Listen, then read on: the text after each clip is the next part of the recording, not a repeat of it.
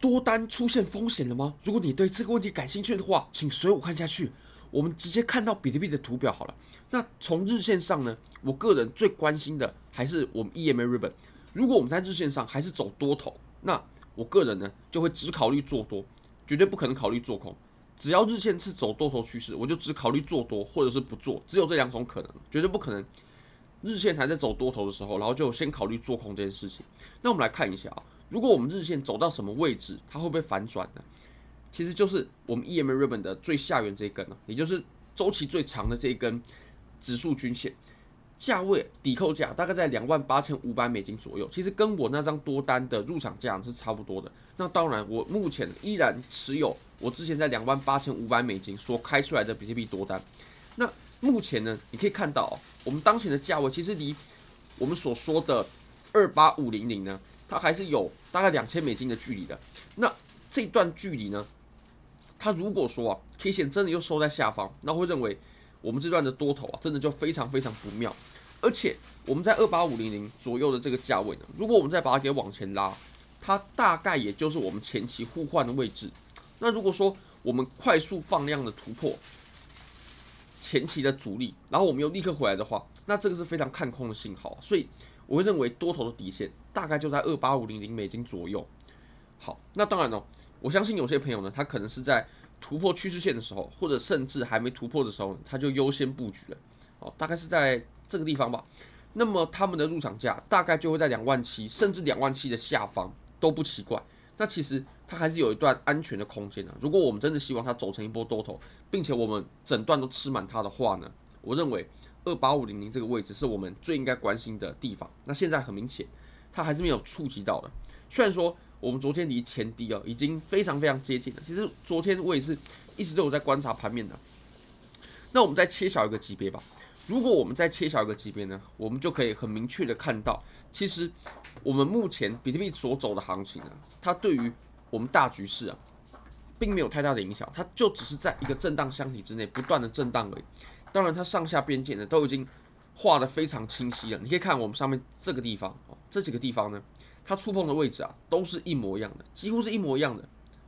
碰到之后呢就打下来，然后我们下面呢，我们这几个地方就是。碰了之后，我们就产生了反弹。你可以看到，我们一连几次，它都产生了有效的上下上下。那这样，其实这种震荡的区间呢，最好就是不要做交易，没有趋势嘛。我们做的是趋势。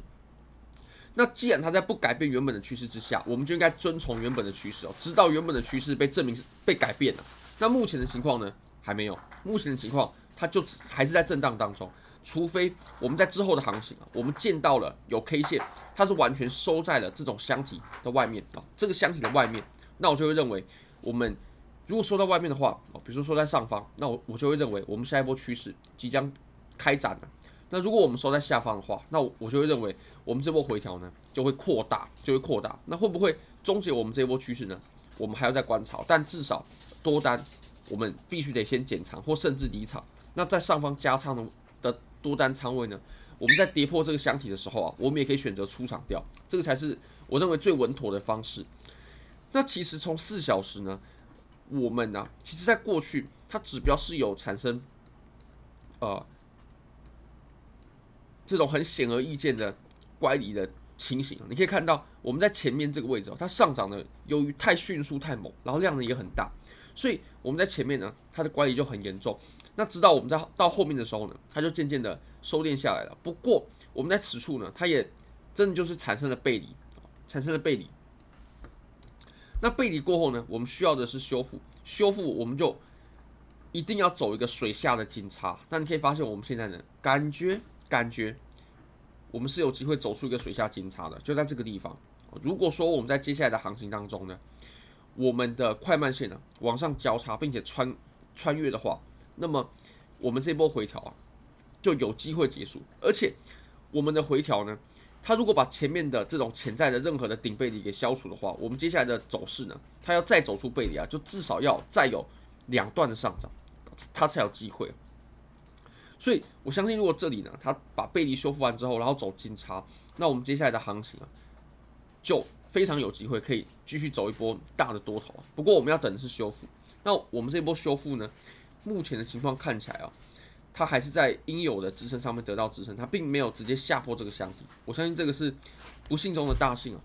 好，那我们再来看吧。其实昨天的行情呢，真的是走的，真的是有点太刺激了。你可以看到，我们往上插了一根针之后呢，然后就收了一根长长的下影线，并且往下下跌的时候呢，它。下跌还算是比较连续哦。如果我们真见到针见的话，大概两千美金的距离，这个距离是很很大的，这个距离是很大的。好，那我们再切到一小时，如果切到一小时的话，你就可以发现了，其实我们在昨天的这波下跌当中呢，我们的量能呢，我会认为是不足的。如果我们要把它看成是空头比较强势的话，我会认为量能是不足的。怎么说呢？我们来看呢，其实你你可以发现，我们前面这几根 K 线呢，它的量能就在这个地方，哦，就是这样子而已。诶，跟我们现在上涨的 K 线的时候，诶，量能好像我们多头是比较强势的。那再来，你可以看到我们最下面的这根 K 线呢，它量能最大，不过呢，它也留下了最长的下影线。这个下影线呢，它是远远超出我们 K 线实体部分的，远远超出啊。所以我认为这根 K 线呢，你说它是空头比较占优，这个是我觉得绝对不能同意的，因为它下方的这个下影线太长了，所以。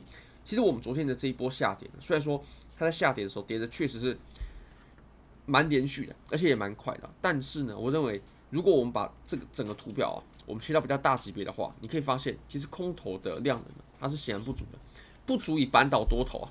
好，那我们再来看一下以太坊，以太坊的多单呢，我已经出场了，毕竟以太坊呢，它已经跌破了我们昨天有谈到的这个阻力啊，这个支撑啊，这个支撑啊，原本在这个地方是阻力嘛。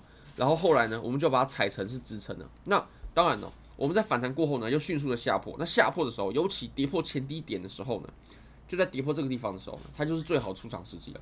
好，大概一八九五左右，我大概也就在这个地方出场了。这个地方出场过后呢，然后它又开启了一波往下比较迅速的下跌。那我们在昨天的这一波下跌过程当中呢，其实也是以太坊走的比较弱。所以如果哦，大家有看我们之前的影片哦，如果你做多的是比特币或者呢哦，或者至少比特币的仓位比较重，那么在这波下跌当中呢，损失就会比较小。